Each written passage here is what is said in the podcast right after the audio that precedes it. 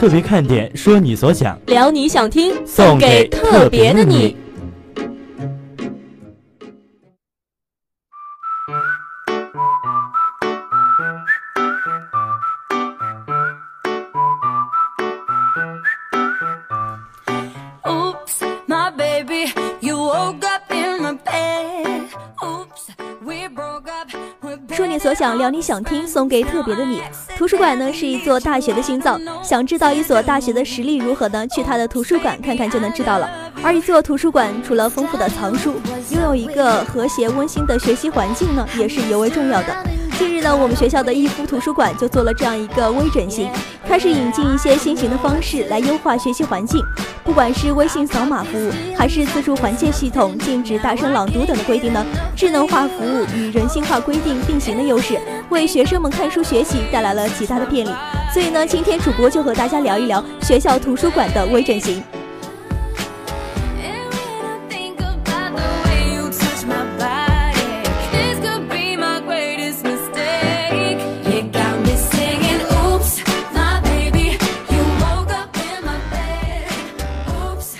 童安最近有去学校图书馆去看看吗？当然有去了，然后感觉图书馆的变化还是蛮大的。像乐瑶是，嗯，周一吧才去还了一本书，然后我就觉得以前的那些我所熟悉的一个方式就完全变了。对，现在图书馆就出现了一个什么自助还书系统的一个服务器，说是这个服务器呢，还是对于同学们还书还是蛮方便的。对我之前借的书是在四楼，然后我特意跑上去之后，然后别人告诉我说必须要去二楼还，然后我又跑下来这样子。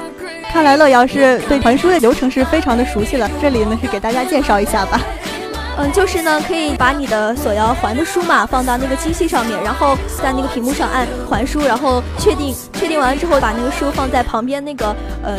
推车小车上面，对，推车上面就特别方便。那不仅是这个还书吧，我记得我前两天去借书的时候也是发现特别的方便，然后跟那个还书的就是类似的一个方法，然后点借书的那个按钮就可以直接借到一本书了。就相比于以前我们就是人工的去拿那个扫描扫描仪去扫描这样的借书比较方便的。对，这个系统看起来特别的高大上啊，不知道为什么。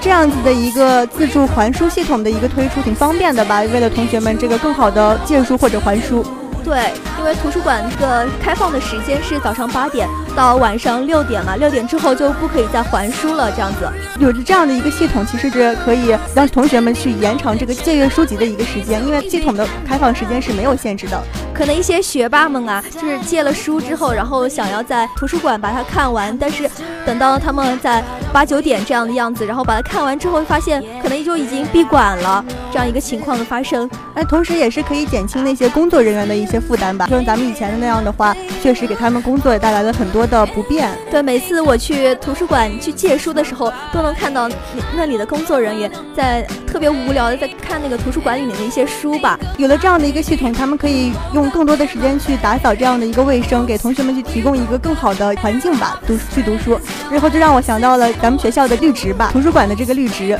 对我们学校的微整形呢，其实还有一些是关于学校美化这一方面的，